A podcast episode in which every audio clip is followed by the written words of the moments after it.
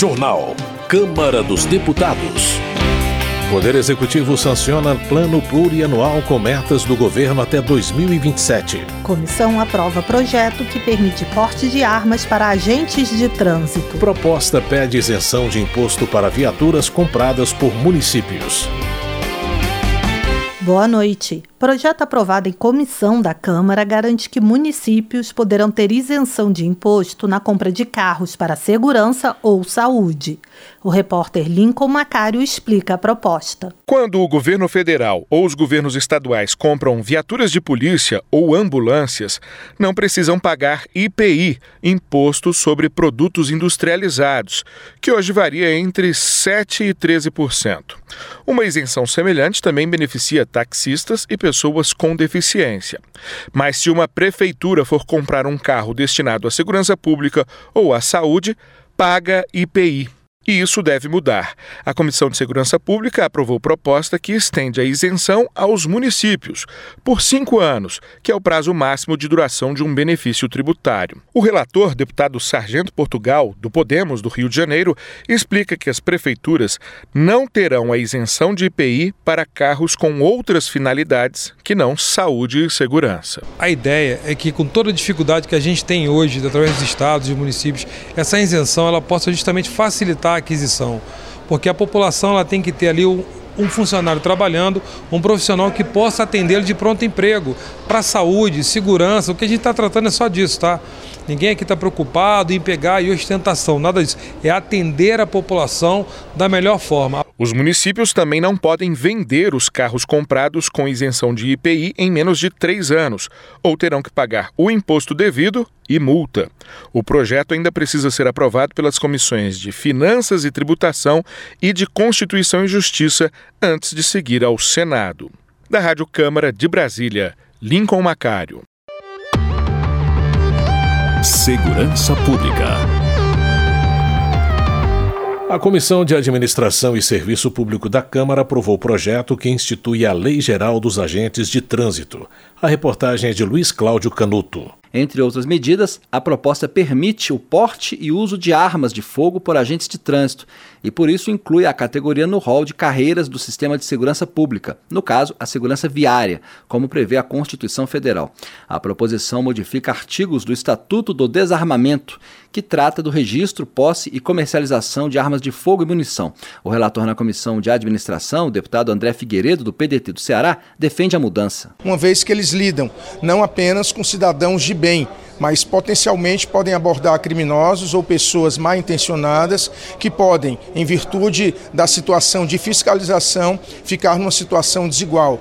Né, um marginal armado e um agente de trânsito que lá está para propiciar segurança, para fiscalizar desarmado. Então, nada mais justo que também aos agentes de trânsito, no uso de suas atribuições, em suas missões cumpridas na, nas vias do nosso país, que eles também possam ter direito ao, ao uso de arma. Uma emenda aprovada na Comissão de Administração inclui o direito ao porte de arma aos guardas municipais. A proposta de autoria do deputado Nicolete, do União de Roraima, já passou também pela Comissão de Segurança Pública. O projeto torna a carreira de agentes de trânsito exclusiva de servidores públicos e dá prazo de dois anos para as adaptações locais. A proposta está agora na Comissão de Constituição e Justiça. Da Rádio Câmara de Brasília, Luiz Cláudio Canuto. Política. Marcon, do PT Gaúcho, faz um balanço do primeiro ano do novo mandato do presidente Lula e destaca a reedição de diversos programas extintos, como Bolsa Família e o Minha Casa Minha Vida. O deputado ressalta que o governo tem direcionado recursos para custear programas de saúde nos estados, como Farmácia Popular e o Mais Médicos. Marcon avalia que o primeiro ano de governo também foi marcado pela retomada das relações políticas internas e externas, enfatizando o resgate da democracia e a promoção da paz. Segundo o deputado, esses elementos compõem um panorama abrangente das ações do governo federal sob a liderança de Lula. E também, no Rio Grande do Sul, a questão da infraestrutura rodoviária. O ano passado, o Rio Grande do Sul teve quase 2 bilhões de reais de investimento, quatro vezes mais do que o governo anterior, porque a prioridade do governo do presidente Lula é a infraestrutura. E também o governo investindo na produção primária no Rio Grande do Sul. E é por isso que gerou emprego, aumentou a economia e a minha avaliação é positiva no terceiro mandato do governo do presidente Lula. Na avaliação de Chico Alencar, do pessoal do Rio de Janeiro, é preciso manter viva a lembrança do golpe militar, que completa 60 anos em 2024, para que se evite a repetição desse tipo de acontecimento. Segundo o deputado, a história brasileira é permeada por extensos períodos de autoritarismo, sendo os 21 anos de ditadura um capítulo significativo dela. Chico Alencar lembra, inclusive, que a República Brasileira enfrentou uma tentativa de golpe recente em 8 de janeiro de 2023. Na ocasião, vândalos depredaram as sedes dos três poderes em Brasília, recusando-se a aceitar os resultados das eleições de 2022.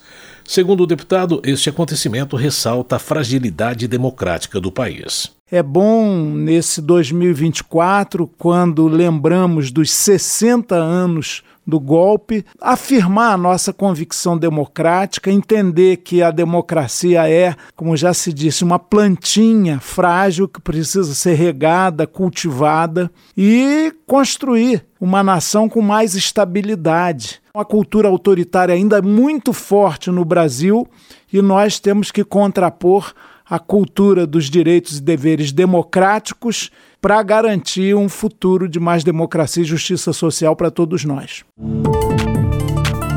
Comissões. A CCJ aprovou a liberação de pagamentos congelados de servidores de estados e municípios. A repórter Paula Moraes explica. A Comissão de Constituição e Justiça da Câmara aprovou uma proposta que permite a estados, municípios e Distrito Federal pagar retroativamente anuênios, quinquênios e licenças-prêmio congelados entre 28 de maio de 2020 e 31 de dezembro de 2021 por determinação de uma lei aprovada em 2020. A lei permitiu à União ajudar financeiramente os estados e municípios durante a pandemia. Em troca, proibiu aumentos e progressões de pessoas pessoal nos entes federados até 2021. Conforme a proposta, a concessão desses valores dependerá de lei autorizativa do município ou estado, além de disponibilidade orçamentária. A lei deverá indicar o impacto orçamentário da medida sem transferência de encargo financeiro a outro ente federativo. O relator, deputado Alencar Santana, do PT de São Paulo, recomendou a aprovação do texto. A pandemia afetou todo o país e não daria para transferir ao servidor público uma pena que não é dele. E ele ter seu direito suspenso, sendo que isso afeta a sua carreira ao longo do tempo. É uma justiça sendo feita ao servidor público dos municípios, dos estados e do governo federal. A deputada professora Luciene Cavalcante, do PSOL de São Paulo, também defendeu a justiça da proposta. Nós, é, servidores públicos, é, a gente precisa ter esses 583 dias de volta. É uma questão de justiça, uma reparação. A proposta que permite a estados, municípios e Distrito Federal pagar retroativamente anuênios, quinquênios e licenças-prêmio congelados entre 2020 e 2021 ainda depende de análise pelo plenário. Da Rádio Câmara, de Brasília, Paula Moraes. Saúde. Deputados querem votar a regulamentação da profissão de cuidador da pessoa idosa. O tema foi debatido em comissão da Câmara no final do ano e Laís Menezes acompanhou. Deputados e especialistas apontaram a urgência na regulamentação da profissão de cuidador da pessoa idosa e também a falta de apoio do Estado no cuidado dessas pessoas. O debate aconteceu em uma audiência pública da Comissão de Defesa dos Direitos da Pessoa Idosa da Câmara, que também discutiu os obstáculos da legislação para a adoção de pessoas em idade avançada. Secretário nacional do Movimento Setorial Idosos Republicanos e deputado estadual de Goiás pelo Republicanos, Ricardo Quirino explicou que, de acordo com a Constituição, é dever do Estado, da sociedade e da família zelar pelo cuidado das pessoas idosas, mas na prática, a função recai sobre os familiares da pessoa cuidada. O Estado não, não é penalizado. Se a família não cuidar, o Estado apenas pune. Mas a Constituição diz que a responsabilidade é tripartite. A sociedade como um todo não pode ser responsabilizada também. A família acaba sendo responsável por lei do cuidado do seu familiar idoso e se não o fizer, vai responder por omissão criminalmente, vai ter problemas no seu patrimônio. Para Ricardo Quirino, é necessário regulamentar a profissão de cuidador em dois casos o de idosos que necessitam de cuidados médicos, com a presença de um profissional da saúde e também dos cuidadores para idosos que têm mais independência. Estes últimos são muitas vezes cuidadores informais, em sua maioria, alguém da família da pessoa idosa e que é invisível para a legislação, para a sociedade e para o Estado. Por isso, de acordo com Ricardo Quirino, é imprescindível que, na construção de uma lei de regulamentação da profissão, sejam amparados tanto cuidadores formais como informais. O médico epidemiologista especializado em estudos sobre envelhecimento, Alexandre Kalash, lembrou que o cuidado tem gênero e raça, mas não deveria. O homem no Brasil continua a conjugar o verbo cuidar desta forma: tu cuidas, ele cuida, ela cuida, vós cuidais. Eu não tenho nada a ver com isso. Eu quero é ser cuidado. Se nós, homens, não assumirmos a nossa função fundamental de participarmos também da cultura do cuidado, o Brasil, dentro de 30 anos, poderá se tornar um caos gerontológico. O médico contou que quando a família tem condições para terceirizar o cuidado da pessoa idosa e contrata outra pessoa, o perfil dela é em grande parte de uma mulher preta ou parda. Delas é esperado tratamento e cuidado dignos, sem que elas tenham sido minimamente preparadas para exercer a função. O deputado professor Paulo Fernando, do Republicanos do Distrito Federal, destacou que há um vácuo na lei em relação à adoção de idosos e se inspira no caso uruguaio. Na legislação uruguaia, as famílias podem é, colocar na sua residência, no seu lar, até cinco idosos que são acolhidos. Né? E tem, obviamente, um subsídio pago pelo governo do Uruguai. O deputado professor Paulo Fernando relembrou o projeto de lei já aprovado pelo Senado que aborda o exercício da profissão de cuidador da pessoa idosa, somada a outras providências, e está sendo analisado no parlamento já há 11 anos. Ele disse que o projeto deve ser retomado logo, para que a regulamentação da profissão de cuidado da pessoa idosa aconteça o mais rápido possível. Para ele, para o deputado Gilberto Nascimento, do PSD de São Paulo, também é necessário criar logo a comissão especial da Câmara que vai tratar da proposta que regulamenta a profissão de cuidador da pessoa idosa. Da Rádio Câmara de Brasília, Laís Menezes. Vicentinho, do PT de São Paulo, defende a aprovação de projeto que aumenta em 25% a remuneração de todos os aposentados que comprovarem a necessidade de ajuda permanente de outra pessoa. Autor da matéria, o deputado explica que o objetivo é complementar o orçamento dos cidadãos que se tornaram inválidos, independentemente do episódio que o levou àquela condição. A proposta de Vicentinho já foi aprovada pela Comissão de Finanças e Tributação e agora segue para a Comissão de Previdência, Assistência Social, Infância, Adolescência e Família.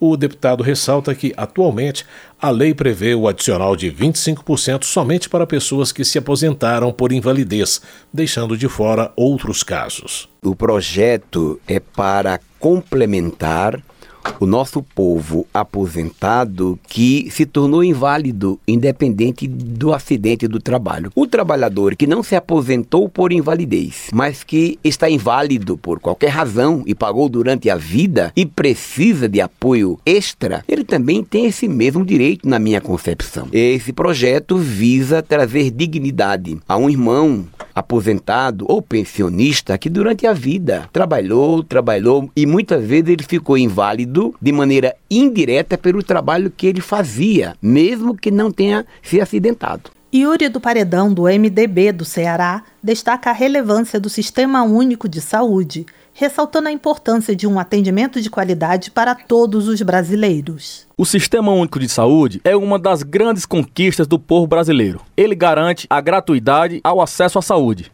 a população brasileira envelhece. Portanto, brasileiros e brasileiras precisam de cuidados. Eles têm que ter a garantia de que ao baterem na porta de um posto de saúde ou hospital, o atendimento será exemplar. As prefeituras exercem a função imprescindível na garantia da saúde da população. Elas garantem os remédios nos postos, os exames e as unidades de saúde funcionando. Eu sou defensor intransigente do SUS e lutarei no parlamento para termos um sistema de saúde cada vez mais eficiente para a população brasileira. Yuri do Paredão também enfatiza o papel fundamental das administrações municipais para o bom andamento dos serviços ofertados pelo SUS, especialmente no contexto de envelhecimento da população. Desenvolvimento Regional. Afonso Rando, PP do Rio Grande do Sul, defende a aprovação de um projeto de sua autoria que cria o Programa de Reparação Emergencial Imediata. A iniciativa possibilita que os entes federados solicitem à União o ressarcimento de despesas para ações de socorro em casos de calamidade pública. Afonso Ran explica que a medida visa evitar prejuízos causados pela demora nos procedimentos de liberação de recursos e assegura uma resposta imediata diante de situações de desastre. O deputado lembra que, em 2023, a região sul do país enfrentou diversidades climáticas que provocaram tragédias em mais de 150 municípios. E nós precisamos autorizar os municípios a prestar o socorro humanitário em tempo real. Não podemos ficar aguardando os dias, meses. E esse projeto permite esse ressarcimento. Em 90 dias, o governo refaz esse investimento que é na vida das pessoas impactadas por essa tragédia. E isto vai servir não só para o meu estado do Rio Grande do Sul, vai servir para todos, todos os brasileiros, para fazermos o enfrentamento na hora, né, onde ocorre a calamidade, a tragédia, a situação de emergência em relação a esse fatores climáticos que cada vez mais assolam o Brasil e todos os outros países. Roberta Roma, do PL, apresentou projeto de lei que torna a Bahia de Todos os Santos, na Bahia, sede da Amazônia Azul. Ela explica que a nomenclatura compreende toda a margem da costa marítima brasileira, englobando as áreas marinhas situadas fora da porção continental e as localizadas ao redor das ilhas oceânicas e rochedos. De acordo com Roberta Roma, a escolha da Baía de Todos os Santos como sede da Amazônia Azul justifica-se pelo fato de o estado da Bahia ter o maior número de municípios cercados pelo mar e a maior área costeira do Brasil, com 1.100 quilômetros. A parlamentar ressalta o potencial econômico que envolve a atividade marítima. De acordo com os dados da Comissão Interministerial para os Recursos do Mar, estima-se que a atividade marítima gere 2 trilhões de reais por ano ao Brasil, o que representa 19% do nosso PIB. A economia azul inclui atividades como produção de petróleo e gás, transporte marítimo, indústria naval, extração de minérios, turismo da pesca, além das festas populares ligadas ao mar e da culinária marinha. Vamos unir forças, trabalhar para que a nossa Baía de Todos os Santos seja a sede da Amazônia Azul e atrair os olhares do mundo para esse lugar. Economia. O Poder Executivo sancionou o Plano Plurianual, que estabelece as metas do governo até 2027. Saiba mais sobre o assunto na reportagem de Márcio Aquiles Sardi. O presidente da República, Luiz Inácio Lula da Silva, sancionou a lei que institui o Plano Plurianual 2024-27, com as metas do governo para o período. O texto foi publicado no Diário Oficial da União desta quinta-feira. O PPA, cuja iniciativa legislativa cabe ao Poder Executivo, orienta a elaboração dos orçamentos anuais. O projeto enviado pelo governo envolve 13 trilhões e 300 bilhões de reais, distribuídos em 88 programas nos eixos social, econômico e institucional.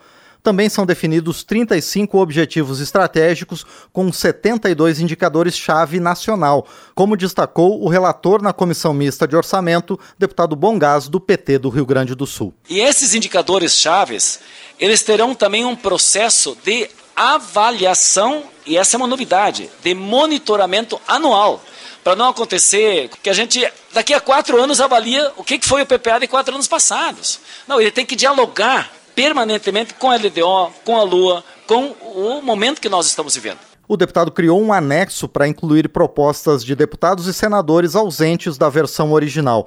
As iniciativas dependerão dos recursos de emendas parlamentares. Bongás acrescentou ainda no texto, a pedido do governo, a exigência de revisão das metas de emissão de gases do efeito estufa, em razão de convenção da Organização das Nações Unidas. O relator recomendou também que o Poder Executivo analise os resultados das políticas públicas para as pessoas com deficiência. Da Rádio Câmara, com informações de Ralph Machado, Márcio Aquiles Sardi. Termina aqui o jornal Câmara dos Deputados, com trabalhos técnicos de Everson Urani e apresentação de Mônica Tati e José Carlos Andrade. Uma ótima noite para você. A Voz do Brasil retorna amanhã. Uma boa noite. Você ouviu A Voz do Brasil. Boa noite.